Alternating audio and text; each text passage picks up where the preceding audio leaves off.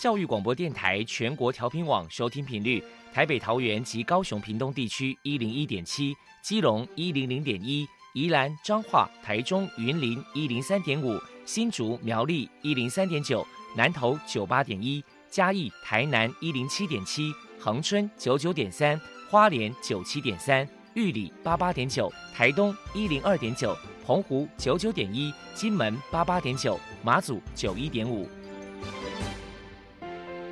是包容，爱是牺牲，爱是分享，爱是服务。因为爱，特殊教育充满了无限的可能。用爱关怀身心障碍同学的未来，用心倾听资赋优异子女的心声。欢迎老师、家长、同学们，大家一起加入特别的爱这个大家庭。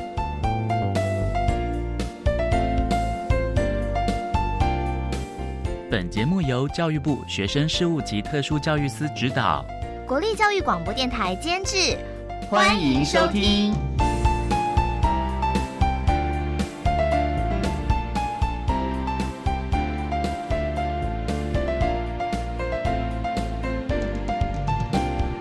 因为爱，我们在空中相聚，欢迎您再度收听特别的爱，我是小莹。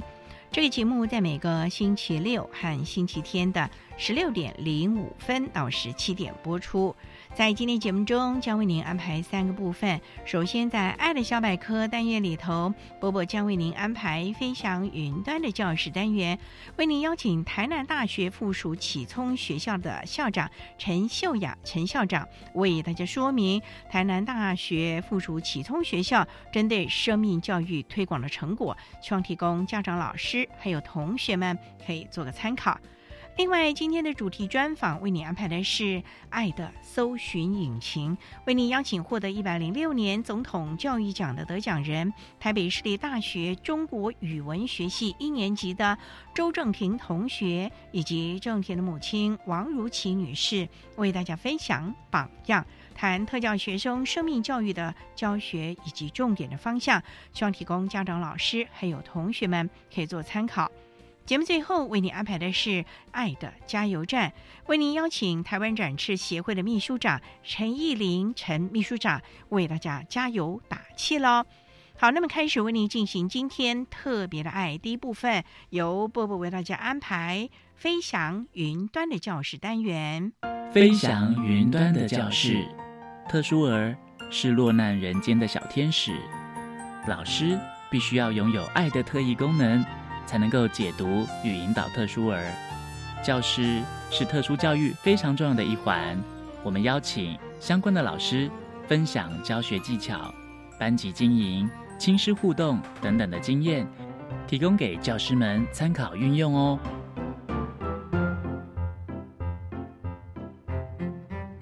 大家好，我是 Bobo，欢迎收听《飞翔云端的教室》。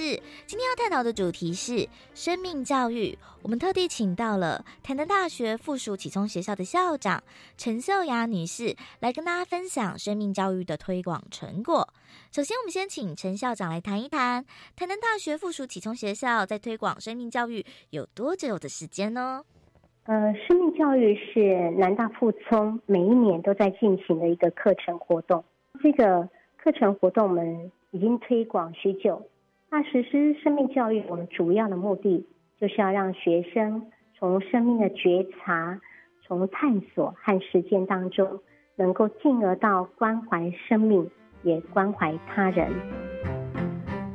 为了推广生命教育，学校课程安排上有什么样的特色？曾经举办过哪一些活动？在生命教育的安排上，我们主要着重在学生的日常生活上，他们看到或者听得到的人事物，去融入到课程中，而且我们在课程当中也尽可能的让学生去亲身体验，并且内化成生活当中的一部分，那进而去实践生命教育的内涵。南大附中，我们曾经举办过非常多元的生命教育活动。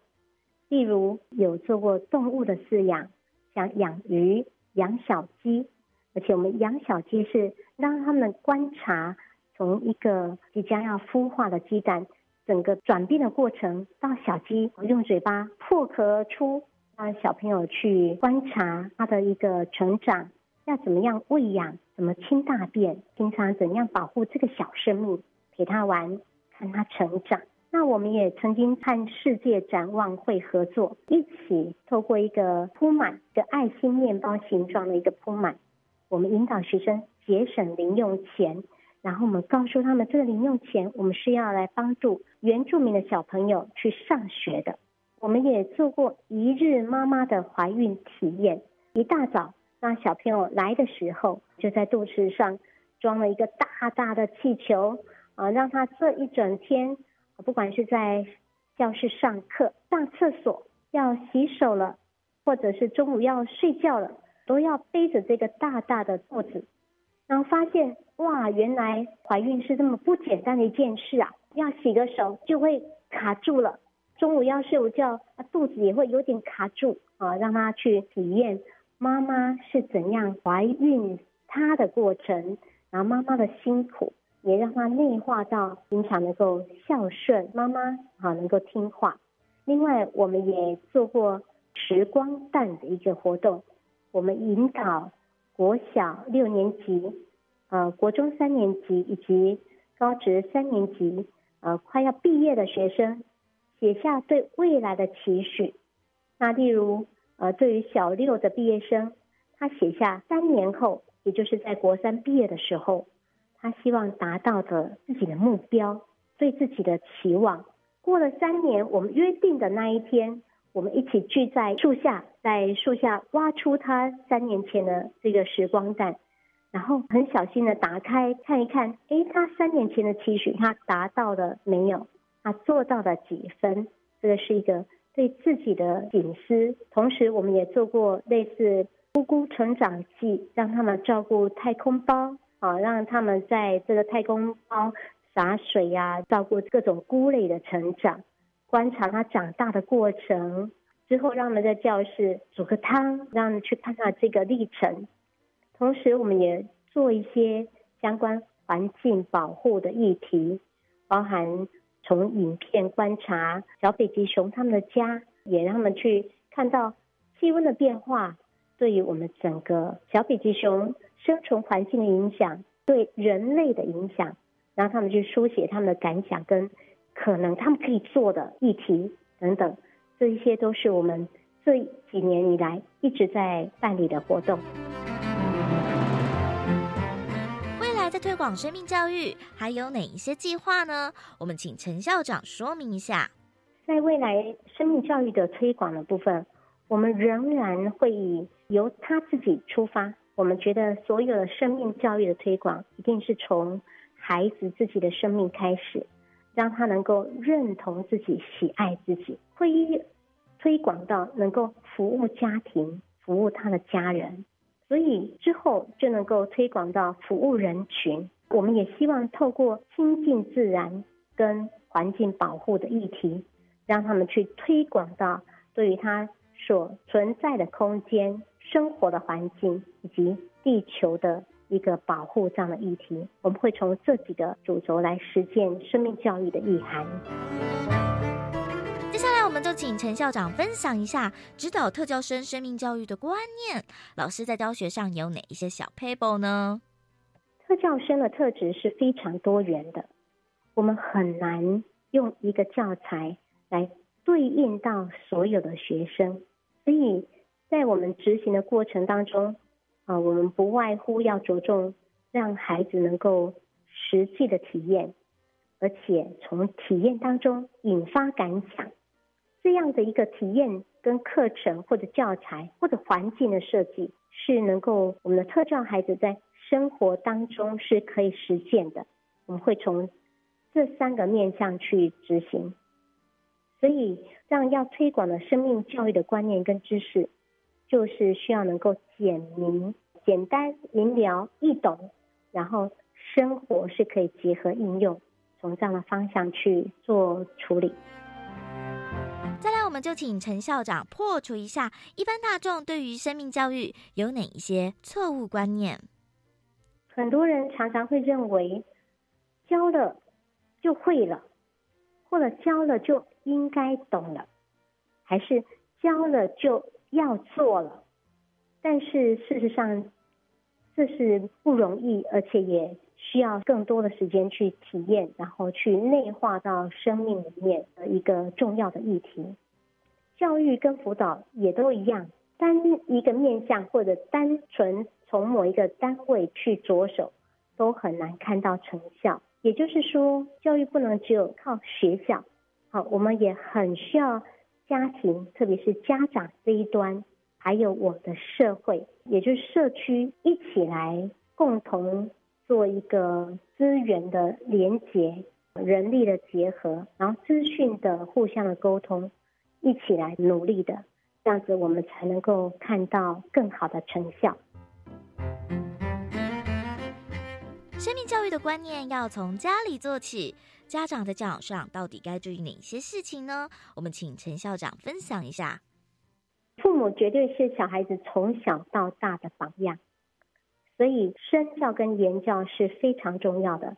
同时，父母也要经常运用环境的教育。就是跟孩子所处的一个环境，来给孩子相关的影响。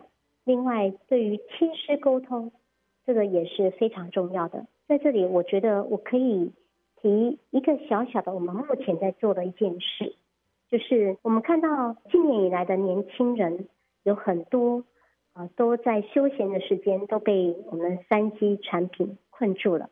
所以我们最近在推动一个生命教育，我们引导。就是让孩子亲近大自然。那我们引进了荒野保护协会的老师，让孩子在课堂当中，我们设计了呃，例如说一个礼拜有一小节的课。那我们是从幼儿部开始，就引导幼儿跟家长一起参与。这个用意就是希望家长也能够一起来了解这样一个亲近大自然跟。环境教育的议题，让他们能够从自己的了解当中，也能够带领孩子来深入去接近大自然，然后能够从教室走到教室外面，然后走到他的社区当中的公园等等。那这个就是我们希望能够推展的一件事。谢谢台南大学附属启聪学校的校长陈秀雅女士接受我们的访问。现在我们就把节目现场交还给主持人小莹。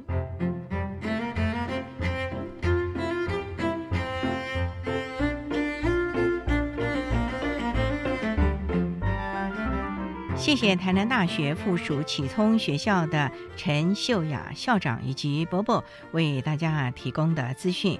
您现在所收听的节目是国立教育广播电台特别的爱。这个节目在每个星期六和星期天的十六点零五分到十七点播出。接下来为您进行今天的主题专访。今天的主题专访为您安排的是爱的搜寻引擎。为您邀请获得一百零六年总统教育奖荣耀的台北市立大学中国语文学系一年级的周正廷同学，以及正廷的母亲王如琪女士，为大家分享榜样，谈特教学生生命教育的教学以及重点的方向，希望提供家长老师可以做参考喽。好，那么开始为您进行今天特别的爱的主题专访，爱的搜寻引擎。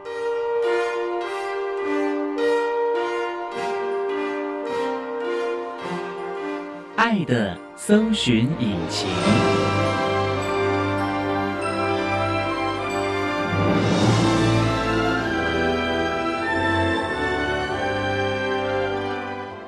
今天为大家邀请到的是一百零六年总统教育奖的得奖人，台北市立大学中国语文学系一年级的同学周正廷到节目中来。正廷你好，你好。还有我们正廷的妈妈王如琪女士，妈妈您好，你好。今天啊，特别邀请两位为大家来分享榜样特教学生生命教育的教学及重点的方向。那首先啊，妈妈可不可以先为大家介绍一下正廷的情形是怎么样？因为我们看到的这个名字蛮特别，叫做毛毛样脑血管症候群。毛毛样脑血管症候群，在一般的外科医生他们会称为玛雅玛雅。他的状况跟一般玛雅玛雅的小朋友不太一样的是，他是单侧的，单侧就是一边的吗？对，他只有右半部，那因为我们的血液从心脏上来到头部以后，它从左侧上来。那因为他小时候前额叶有撞击到，就是眉心的地方有撞击的很厉害，所以他的前额叶的那血管是萎缩的，造成他右边的血管不够用，自然而然末梢的血管它就会特别发达，就会产生像树枝一样的血管的那个感觉出来。嗯，那他们医生的专业名词就叫毛囊血管。那这样会怎么样的情形呢？最主要是因为他的血液的主干道不够用，血流量不够，病人右侧的那个脑细胞它会接收不到养分。养分呢？我们人先天的代偿啊，对代偿那种，就会让他的末梢微血管增生。嗯那末梢微血管增生的太厉害，影响到了主干道，所以它开始慢慢就会出现一些类似中风的现象，常常会很容易疲劳，因为脑细胞缺氧，就常常昏昏的。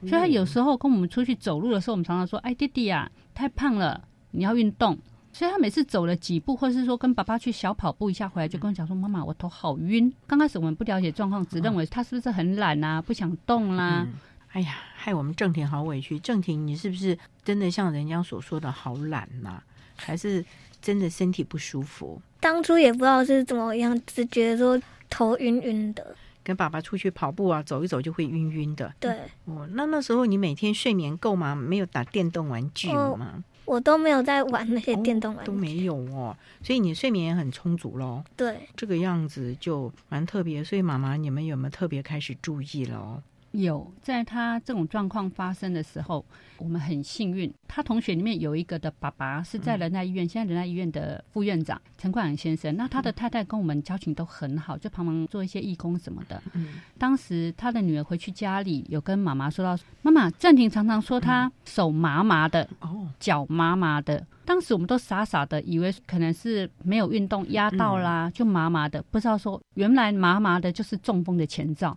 当时他听的小孩讲了一两次以后，他有一次觉得不太对劲，赶快打电话跟我讲说：“妈妈，你赶快把正廷带去医院检查。”那我就问他说：“为什么？”他说：“他回去没跟你讲，他手脚常常麻麻的嘛，而且是单侧，左侧，那时候郑婷多大？大概是小学四年级左右。已经小四了，之前都没有这种情形啊？还是之前你们都觉得郑婷是不是要减肥太胖了？对，就觉得他像小胖子。当初去检查的时候，只针对身高。那因为身高的问题呢，住院检查嗯就发现原来他有高血压。小三就去检查，然后嗯龙总也检查不出原因，只认为可能就是毛囊血管、心脏有点肥大，嗯然后高血压。所以刚开始我们就一直只是吃药去治疗控制。小五那一年，他妈妈觉得不对，他就跟我讲嗯说：“你要带去台大医院外科全身做一次检查。哦就是同学的妈妈提醒。对，所以我说他真的是我们家的贵人。那我们稍待啊，再请我们获得一百零六年总统教育奖的得奖人，台北市立大学中国语文学系一年级的周正廷同学，还有正廷的妈妈王如琪女士呢，再为大家分享榜样特教学生生命教育的教学以及重点的方向。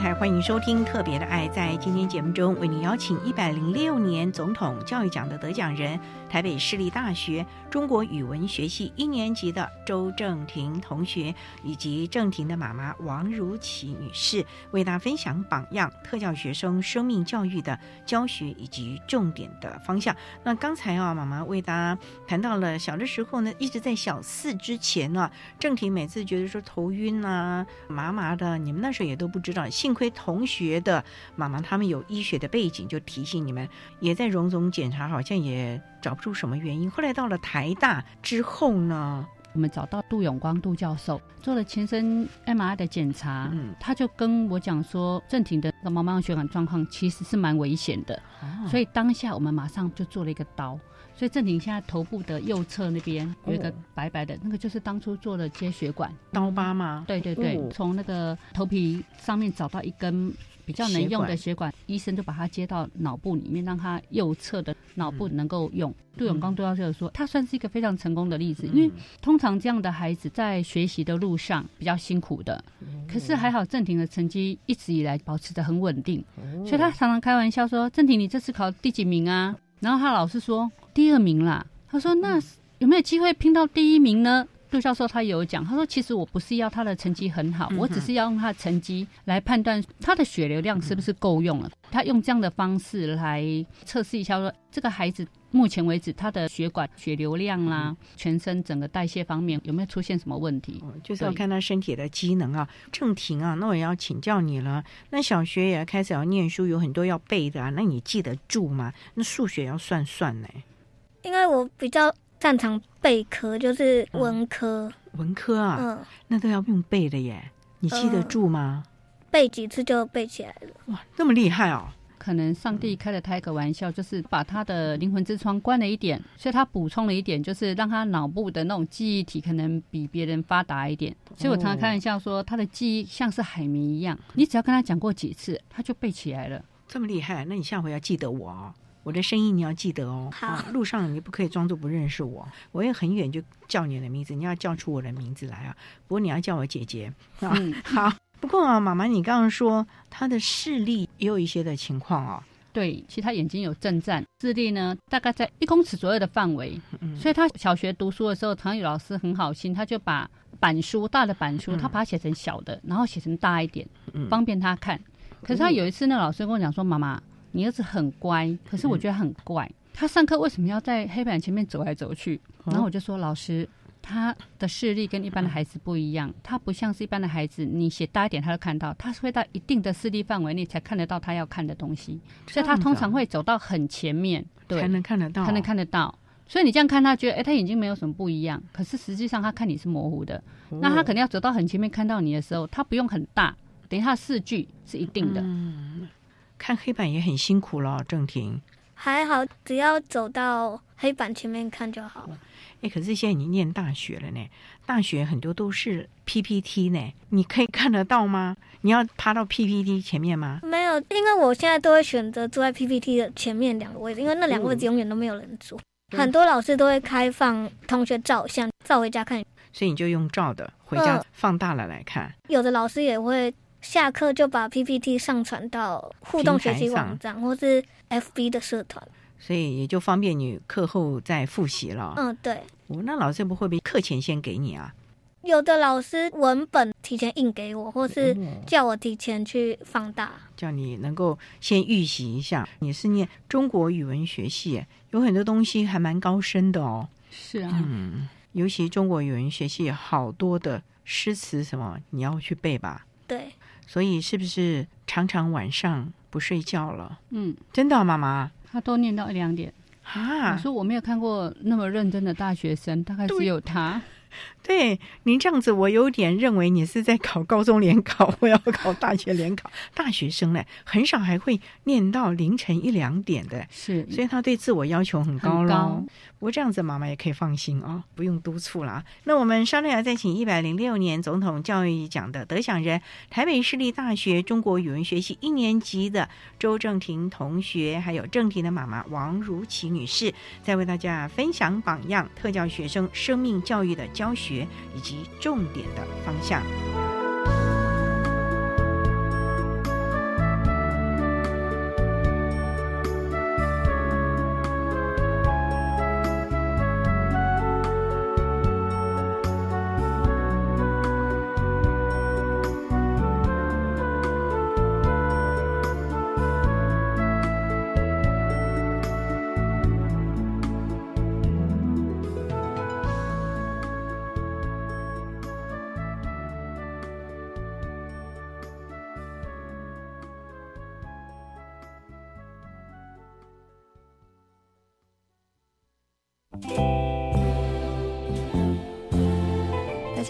是为台湾儿教基金会的创办人刘安婷。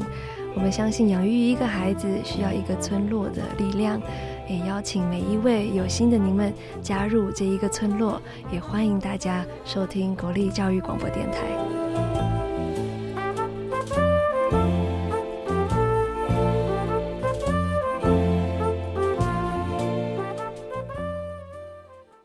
考你三题，嗯，你知道十二年国教新课纲从什么时候实施吗？一百零八学年度。那之前要做什么呢？要做的事可多了，例如一百零七学年度加强落实高中规划，开设多元选修课程，鼓励教师积极参与培训，精进专业知识啊。新课纲重视哪些精神理念？当然是自发、互动、共好及终身学习。好优秀哦！以上广告是由教育部提供。在非洲刚果民主共和国，有年幼的孩子在工作，没有足够的食物，也没有学校。善牧修女会进驻后，有越来越多的孩子会读书写字，越来越多的妇女脱离暴力与侵害。改变并非不可能，需要您的帮忙。捐款请上善牧基金会官网或拨零二二三八一五四零二。管那么的水，罗嘎西木啊！大家好，我们是欧开合唱团。您现在收听的是教育电台。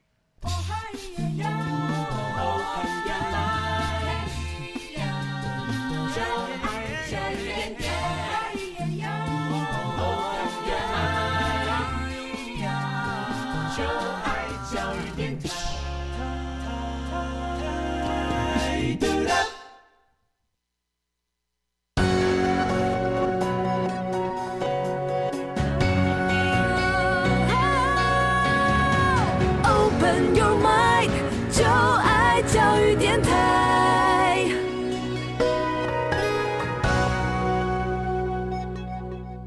电台欢迎收听《特别的爱》这个节目，是在每个星期六和星期天的十六点零五分到十七点播出。在今天节目中，为您邀请一百零六年总统教育奖的得奖人，台北市立大学中国语文学系一年级的。周正廷同学以及正廷的妈妈王如琪女士要为大家分享榜样特教学生生命教育的教学以及重点的方向。那刚才在节目的第一部分呢，妈妈还有正廷啊，已经为大家简单的说明了正廷的情形以及正廷的用功情况了啊。不过妈妈我也想请教了，到了小五的时候，发现了郑婷算是确诊了嘛？对，会不会？心里好难过。有医生当初一讲说他要马上开刀，他那个脑又算是大刀。但是我们很幸运的，我们找到了台湾的，应该说东南亚神经外科手术的权威杜永光杜教授。刚好郑婷他也很幸运，他上的是第一刀，他开的状况是非常好。因为我询问过其他同状况的，他们给我的答复都是不稳定因素居高。其实当初我们的心情是很忐忑啊。爸爸几乎是抱着他的姑丈旁边就在哭就对了，哦，对，因为我老公他跟我两个人状况比较不一样，我是属于比较坚毅型的女人，然后他是属于比较柔情的男人，所以爸爸那时候就说：“你不要跟我讲，你告诉我该怎么做就好了。”像现在上课也是爸爸陪他多。真的？那你都在干嘛？我都在做我志工，对志工，然后自己家里的事业什么的在忙。可是郑婷她读书方面的话，我都会陪伴她，所以她有什么不太清楚的，她也都会马上就回应。所以变成说，她的在求学的路上，我你们两个都没有缺席，都是对用各式各样的方法，各自的能力陪伴他。对，我觉得陪伴是非常重要的，尤其是对我们有身心障碍的孩子。所以郑婷爸爸妈妈啊，经常陪你上学或者陪你读书，你觉得这样的感觉好不好啊？其实我喜欢这种感觉，怎么说？就是很多人都会说，就让小孩自己去读书啊，反正那是他的事情。可是如果说有人在背后支持你，你会更有动力去读。可是正题，你不是就很自动的孩子了吗？妈妈说都不用担心你，她反而担心你睡眠不足，因为人家才大一耶，因为念到凌晨两点，你的课有那么重吗？还是你超修学分呐？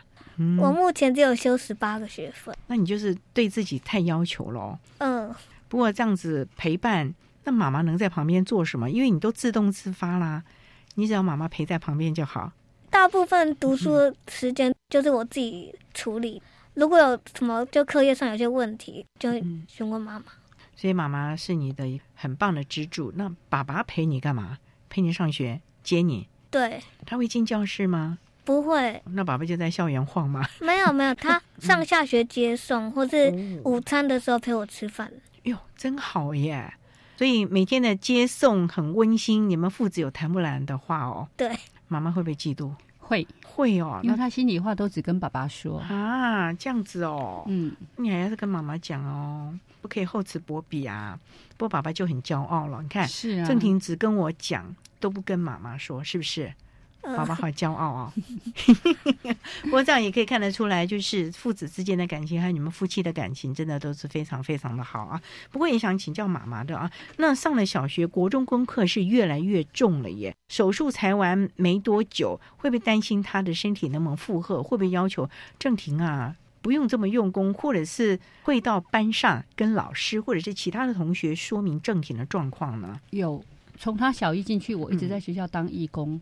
最主要的目的是希望能够在校园内常常看到郑婷，他上课有没有什么需要帮忙什么的，然后你可以及时跟老师沟通，因为很多同学不明白他视力的状况，有时候就会造成他一些比较大的阻碍。我们在学校方面如果看到跟老师沟通，老师他会及时跟同学提醒，那对他的安全是非常好的。然后第二点就是说，应该说在他开那个大刀之前，我是一个非常严格的虎妈。啊，所以郑婷很可怜。我常常讲她很可怜，因为我不是在功课上非常要求，我是在一些生活自理或者上课对老师的什么弄，我是比较严格的。哦，例如说，他有一次二年级的时候，他去校外教学。嗯，一般校外教学老师都会让几个妈妈、义工妈妈参加。那我当初一起去的当下，郑婷可能是傻傻的认为说，哎，妈妈有来，她可能会有特权。所以当下老师说趴下，他还傻傻的在偷偷吃东西。那我看到以后，我也不讲话，我等他老师过来。那老师过来看了我一下，老师就直接跟他讲说：“我为什么叫你趴下，你不趴下？”然后他却很害怕，赶快趴下去。我跟老师点个头，老师一走，我跟他讲了一句话，我说：“老师今天骂你几次，我回去扁你几次。”他才吓到，因为我会跟他讲说，服从老师是非常重要的，因为老师没有办法一个一个的看，一个一个带。那老师在八号四定的时候，你要服从。这样子在学习的路上，你才不容易有缺失，你的认知也才会是对的。可是妈妈有好多的家长啊，就会觉得说，孩子身体已经这个样子，我已经舍不得了，能够舒服一点啊，或者怎么样，老师能够多给点方便。好多的家长就会这样要求。哎，我没有哎，因为我们一二年级、二三年级、三四年级，我们都会转换老师嘛。嗯，所以每个老师对他要交接的那个老师，总是讲一句话，他说：“你接到正廷哈。”他不会是一个特殊生，你还会多两个帮手，可能就是说我们从以前的教育就是比较严格，然后他也很认命。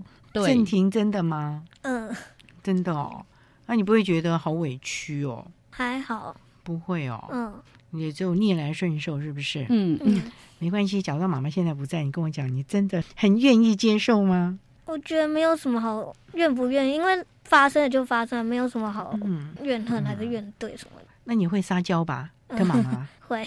会哦，那那那还好，虎妈你就可以安心一点了啊。对，不过现在应该不是虎妈了吧？不是，他开的那个大刀以后，当下我就觉得说，成绩也不是重点，什么都不是重点，健康才是重点。所以他开完刀以后，我都跟他讲说，妈妈不会问你考几分，我只会告诉你说，你还有哪里不懂，你赶快提出。嗯，因为学习的路上，就是你越累积不会的，当下你可能觉得没什么，等到将来你想要再追的时候，你会非常辛苦。那妈妈不希望你太辛苦。嗯，那你如果真的觉得读书不是你所擅长的，纵使你不念，念不下去的，你说没有关系。因为条条大路通罗马嘛，对我只希望他健康快乐，所以到现在我还会开玩笑跟他讲说，太辛苦我们就不要念了，没有关系。可是他就会告诉我说，我还可以，真的。嗯，正题，妈妈常跟你讲说，不要念了，睡觉了，是不是？嗯。那你怎么办？你说我还没念完，因为我喜欢把一件事做一个段落再休息。可是很晚了，第二天有没有体力脑力上课啊？还好，通常就是醒来以后就不会再睡觉，就是午休也睡不着，精神会比较好。到你一整天的课下来，回家之后你就泄气就累嘛，所以赶快休息一下，还是要继续做功课嘛。嗯，对。好用功的孩子啊！好，我们稍待啊，再请一百零六年总统教育奖的得奖人，台北市立大学中国语文学系一年级的周正廷同学，还有正廷的妈妈王如琪女士，再为大家分享榜样特教学生生命教育的教学以及重点的方向。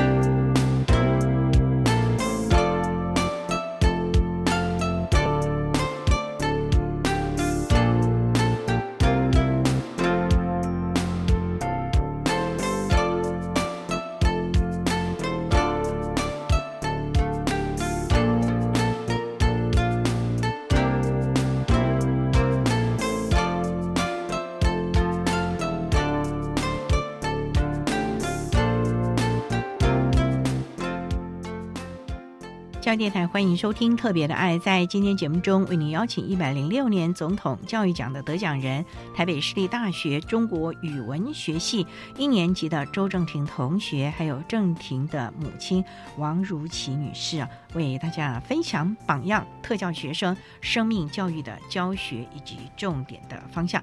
刚才妈妈您特别提到了啊，都会经常到学校跟老师沟通，把正廷的状况跟老师说得很清楚，也避免了他跟同才之间的误会。这样的一个做法，其实对老师也是一个很好的一个示范吧。所以你们亲师的关系应该不错吧？对我跟郑婷一路以来的老师都非常的好，嗯我们接触模式还有不管他是否还有再继续教郑婷，嗯我们几乎都像朋友一样。总统教育奖这一次他的一些推荐函都是从国小时期带过他的老师，甚至于他写的一些推荐里面内容是我不知道的。哇！所以当下我感受是很深的，我会认为这些老师对正廷真的很有爱，很用心的嗯，非常用心。所以我觉得亲师之间的沟通是非常的重要。当初有些家长常常开玩笑跟我讲说，正廷不太像是特殊生，你为什么你自己换班级，或者是说他有什么活动，你都会主动告知说，哎，正廷的状况。因为我觉得很多家长会有一个贴标签的那个观念，哦，所谓贴标签是，就是说我的孩子是视障生。嗯但是在同才里面，我太想让他知道说他跟别人是不一样的。但是其实一不一样，老天爷早就做安排了。他们在起跑点上不一样，必须由自己的家长把小孩子的起跑点往前拉，你尽量把它拉平。那你可以让他在他求学的路上，或者是跟同才啦，或者是跟亲师之间的那个沟通，你能够尽量把他拉到一个他可以很好 handle 的那种状况，变成说你也不要认为他跟别人的不一样，会不会让别人用异样的眼光来看他？因为毕竟你不是特殊学校，所以很多视障生是有的老师会怕的，因为他会认为说我不知道该怎么去教导他，或者是说他会不会拖慢了我教学的速度啦？正体的视力到底有多少？正体你可以看到多少？零点一哦，哦，那这很少哎。是，而且零点一是戴上眼镜哦，戴上眼镜哦。嗯，正体，你看得清楚我吗？要在一定的距离内看得清楚。好，帮我看瘦一点啊，这个很重要。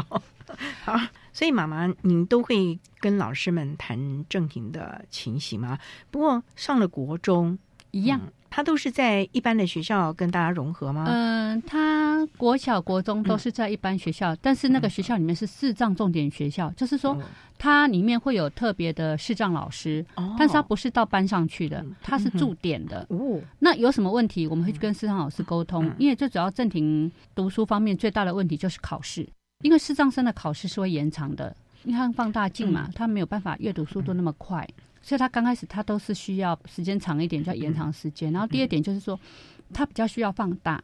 那事实上重点学校老师会提早帮小朋友做一些像放大考卷呐、或者是参考的一些东西，或者说，哎，我可能当下跟这个老师沟通方面会有什么困难或者怎么样，我们可以经由视障老师先过去跟老师沟通一下，看老师的接触点有多少。如果说老师接触的跟我们家长的观感的范围不是很近，再由开 IEP 会议再去跟老师做沟通，这样这个小孩在学习路上就不会有多大的难点。所以妈妈，你很注重 IEP 喽？非常。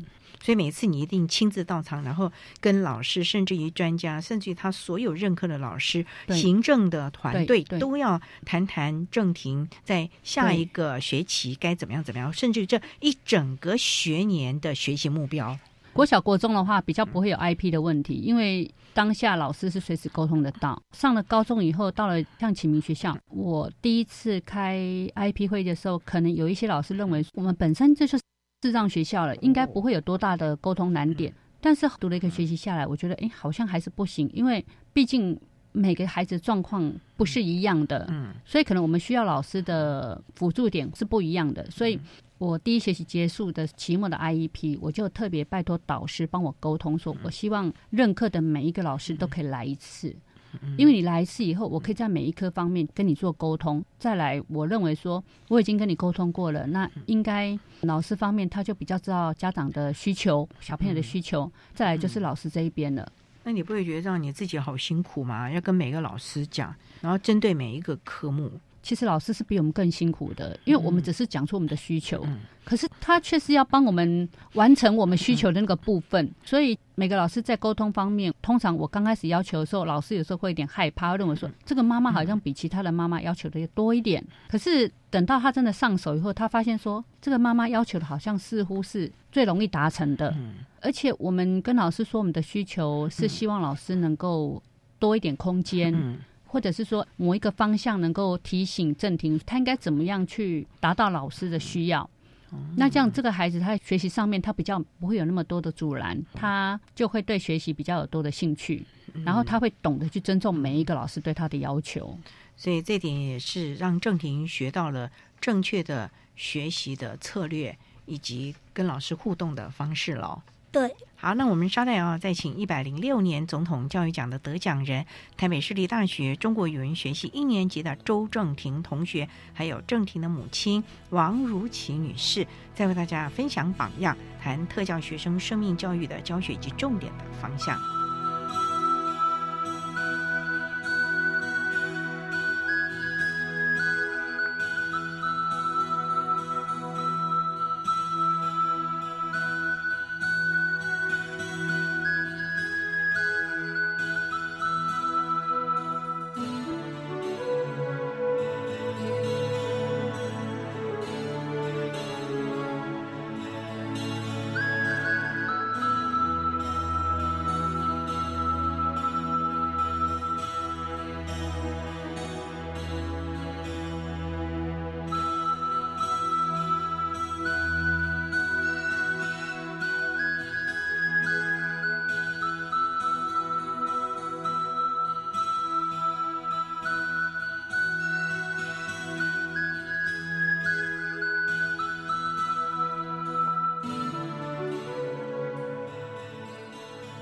电台欢迎收听《特别的爱》。在今天节目中，为您邀请一百零六年总统教育奖的得奖人，台北市立大学中国语文学系一年级的。周正廷同学，还有正廷的妈妈王如琪女士，为大家分享榜样，谈特教学生生命教育的教学，还有重点的方向。不过，妈妈啊，您一直提到了，就是在每个教育阶段，您都一直陪着孩子，爸爸负责接送，妈妈陪着跟老师沟通，甚至于回家陪着读书。不过，我也想请教妈妈了，你们是一开始就设定了正廷将来要上大学吗？还是没有？哎，因为我的观念里面，我会认为读书不是。唯一的一条路，小朋友他能不能读，其实一半是天生的。虽然家长后面的支持力是很需要，但是也许小朋友他对书本这方面他不是很有兴趣。我就跟他说，人生你只要找好你的路走就好的。那所谓的路呢，可能就是说你对哪方面比较有兴趣，你可以提早跟妈妈讲，妈妈可能可以帮你做一些规划啦，然后可以让你去试试看。所以到现在我也不是很确定说他是不是一直要往上走。不过正廷啊，国小国中那还懵懵懂懂，那上了高中，启明和你以前念的国中国小有没有什么不一样啊？最大的不一样就是同学很少。哦，同学国小国中大概一般二三十个，可是启明我们班只有五个。应该说国小国中人很多，所以你可能没办法跟每个同学或是。大家感情之间建立那么浓厚，可是请五个你每天都会碰到，所以你会常去跟他们沟通相处，所以就会了解到每一个人背景或是他的兴趣嗜好那些。所以正题，你很喜欢跟同学聊天。谈谈各自的生活的情形啊，就很希望能够跟他们成为好朋友，是不是？对。所以你有几个好朋友啊？现在比较好，还有在很常联络，大概就是国中的，国中还有启明的。那我也想请教你啊，你为什么要去念中国语文学系？这个好难念呢，因为你的视力不是很好啊。那要看很多的书哎，尤其这种文学的，妈妈当初你没有 给他建议吗？文科的方面的东西，其实刚开始他也不是很喜欢，因为他高二、高三遇到了一个潘化老师，他是一个很有趣的国文老师。应该说他应该入教师这个行不是很久，一个所以他的热忱非常有，所以他教小朋友很多那种不同的教法，像他会教小朋友唱昆曲啦，会磨小朋友的作文呐。所以郑婷他的作文能力跟一些语文常识，很多都是来自于他后天给他的培养。正廷求学路上其实很幸运，他遇到非常多很好的老师。像他高一进去的时候，那个赖香林赖老师，他的国文底子也非常的好，所以他一层一层帮他打好了底子以后，到了国二开始，那个潘浩老师开始给他们建立语文常识方面的东西，所以慢慢可能也磨出了他的兴趣。所以他考大学的时候，是他也有考到师大的公领。当初我就跟他说：“我说弟弟，妈妈比较建议你选系不选校，因为你选了校以后，你的系你如果读不下去，对你是非常痛苦的，不是辛苦是痛苦。那他才跟我讲说：妈妈，那我去读中国语言学系好不好？我说也可以呀，而且中语跟一般的中文系不太一样，是中语读的是语言方面的，刚好他台语。”也很溜哇！他有参加国台演讲比赛，对对对，我看你还拿到第一名哎。对哦，第一年参加是第第四名，四名。第二年就第一名，那一年是很努力的练习吗？其实也还好，跟第一年差不多，就是比赛前几天就一直重复的背，重复的念。而且你还国语和台语的演讲比赛第一名哎。对，所以你很喜欢语文的东西喽。嗯，我好好奇，就是你现在念的中国语文学系，你将来准备要做什么呢？我目前还在想，不过我比较想就是作家吧，因为我觉得文字的力量很大，可以改变一个人的心智，就是让这个社会有所改变嘛。我觉得这社会有一些地方就是有点 需要被改善或是唤醒，真的不得了哎。对啊，小志气高哈。对，所以他们在想总统教育讲这个主题要写些什么时候，他们老师看了他的自传啊，还有他的心得，他们老师就说：“那我们来写小巨人大梦想好了。”哇，对。很难得哎，因为我知道启明学校在你前年也推荐了一位黄敬腾，对啊，你的学长，对，连着两年同一个学校能够被看见是很难，很难，可见郑婷是真的非常的优秀。你过去的表现让这些评审团的老师们非常的认可你。那未来除了想要当作家，还想做什么呢？目前是想要当作家。还在探索，因为他本来的兴趣是在美食，他本来要读营养系，不错哎。可是因为碍于视力，因为营养系他要做一些实验什么，他是看不到的，所以他后来跟我讲说：“妈妈，我可能没有办法读营养系。”我说：“没关系啊，嗯，但是你一样可以当美食家啊。”对呀，你可以当个品尝家啊，然后用你的文笔告诉大家哪里好吃，它有什么特色，以及它的典故哦，对不对？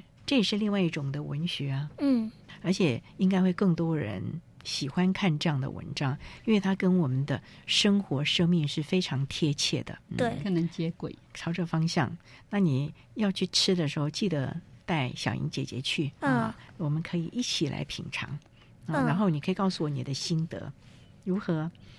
好，然后写了文章，我要第一个看，妈妈第二，可以吗？好，好，哇，真的，我们今天哈听到了郑婷这样的一个分享，其实背后最重要的就是有这样的父母，所以你们对他未来应该是可以完全放心，因为这个孩子完全知道自己要做什么了吧？我想我对他比较烦恼的，可能就是生活方面的一些。可能出门呐，我们担心他比较危险一点。不然的话，其实原则上正廷是可以让人很放心的孩子。当上了大学以后，他跟教授中间的沟通他是无碍的。他都是上了第一堂课完以后，他就马上信箱里面就寄给老师，告诉老师说：“我可能在你上的课方面的需求是什么？那老师能够帮我吗？世大的老师教授我都非常的好，他们都会在信箱里面告诉郑宁说，我很开心你能够主动告诉我你的需求，我能够配合你的，我一定都帮忙。哇，郑婷你不害怕？好多人看到老师都躲一边哎，尽量不要让老跟老师讲话，我一定坐最后面。哪像你？对，很多人都这样。那你不怕啊？其实我觉得没什么需要害怕，因为你上课就是来听老师到底有什么东西可以传给你。如果你还一直坐在后面，那根本听不到也看不到，那你还不如就在家睡觉就好了。所以你认为，既然当学生就要尽好学生的本分。嗯，对。嗯，该准时到课，准时到课。嗯啊，该认真听讲，该做报告，该怎么样？有需求就赶快跟老师提出来，寻求老师的协助了。对，这样子学起来也比较轻松吧。嗯，因为你都掌握了每一个环节了啊。嗯，所以郑婷啊，真的得到这个总统教育奖，真的不是浪得虚名啊。我们从郑婷今天短短的这几十分钟的分享，还有妈妈旁旁的这个辅助说明啊，真的看到了郑婷真的是一个为自己负责，而且知道方向。不过这最重要就是后面有一个非常坚强的家庭系统支持了啊。嗯，对，我觉得家庭是对一个人他在人生的旅途上面是一个非常大的。支持点，尤其是陪伴，不管是不是家里有身心障碍的孩子，我觉得做父母的陪伴孩子是一个很重要的，因为将来等到他真的成人了，你想陪伴他，他都不愿意了。嗯，对，所以在幼儿时期的陪伴，跟他成长路上的陪伴，对一个孩子心智的成长过程是非常非常的重要。对，所以呢，为人父母的应该在孩子成长的。过程当中陪着他，因为孩子的童年成长过程只有一次，嗯，你错过了就永远没有办法去弥补了啊。郑婷妈妈这样的一个心得，也要提供给我们收音机旁所有的家长。还有呢，你现在算是小朋友，将来你也是家长，那么你也自己应该要注意了啊。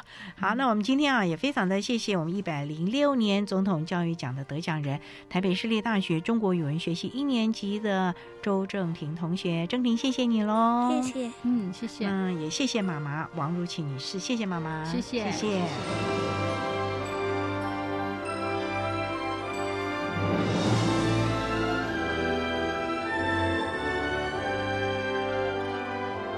谢谢获得一百零六年总统教育奖荣耀的台北市立大学中国语文学系一年级的周正廷同学，以及正婷的母亲王如琪女士，为大家分享了生活中的体悟以及心得，希望提供大家可以做参考了。您现在所收听的节目是国立教育广播电台特别的爱节目，最后为你安排的是爱的加油站，为您邀请台湾展翅协会的陈义玲秘书长为大家加油打。气喽！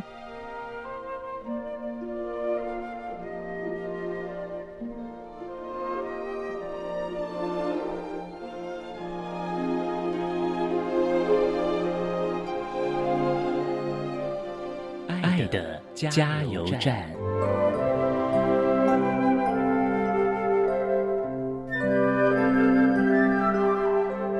各位听众，大家好。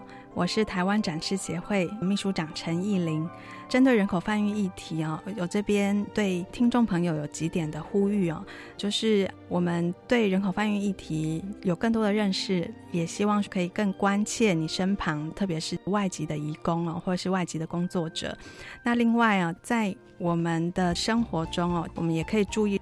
购买的产品在这个生产的供应链中，它有没有利用受到贩运的劳工哦？同时，我们应该要减少对这些产品的需求，还有对这个性服务的需求哦，以避免有更多的人遭受到人口贩运。谢谢。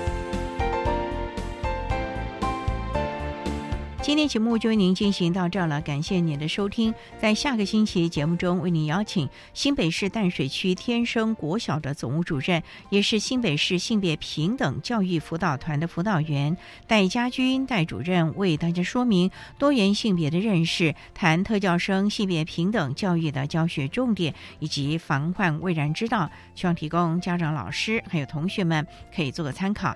感谢您的收听，也欢迎您在下个星期六十六点零五。五分，再度收听特别的爱，我们下周见了，拜拜。